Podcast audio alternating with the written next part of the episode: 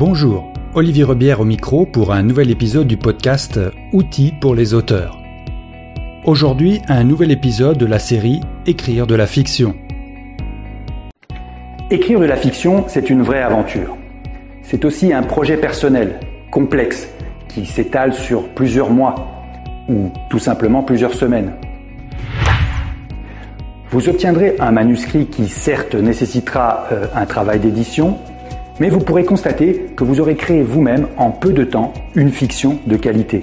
Le système que je vous ai décrit repose essentiellement sur trois temps, trois phases majeures qui chacune ont leur instrument spécifique, un peu comme un charpentier qui choisit l'outil spécifique pour une tâche donnée. Nous avons vu ainsi la carte mentale qui permet de générer rapidement des idées que l'on note sous forme de bulles concentriques et arborescentes. Vous vous rappelez Vous pouvez utiliser les quatre axes de développement majeurs pour organiser vos idées. Les personnages, les lieux, les objets et encore la chronologie. Alternativement, nous avons vu aussi la méthode du flocon de neige développée par Randy Ingelmanson qui privilégie le synopsis et les personnages pour axe de développement de votre fiction. La structure scénique, qui traduit en quelque sorte sur un tableur votre création moléculaire de la carte mentale en une base de données simple et souple, linéaire, qui pose les jalons de votre travail d'écriture et pratiquement tous les paramètres nécessaires. En principe, vous n'aurez plus à revenir sur votre carte mentale et compléterez les onglets au fur et à mesure que les détails pertinents de votre univers viendront à votre esprit.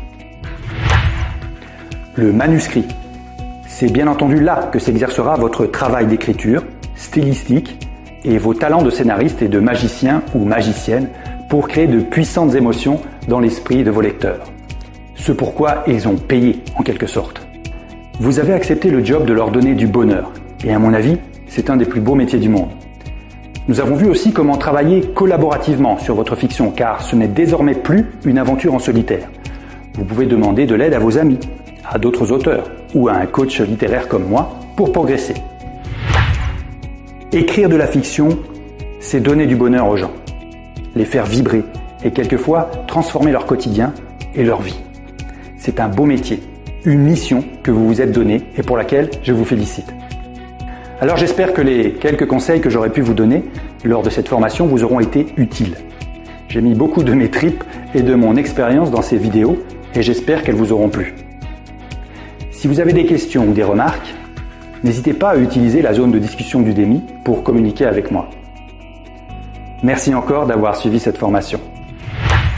Je vous souhaite tout le génie et l'inspiration possible pour l'écriture de votre fiction en un mois. Que la muse vous accompagne et soit avec vous. Et peut-être à bientôt dans d'autres formations. Alors voilà pour cet épisode de podcast. Si vous voulez en écouter d'autres, rendez-vous sur olivierrebière.com. Merci et à bientôt.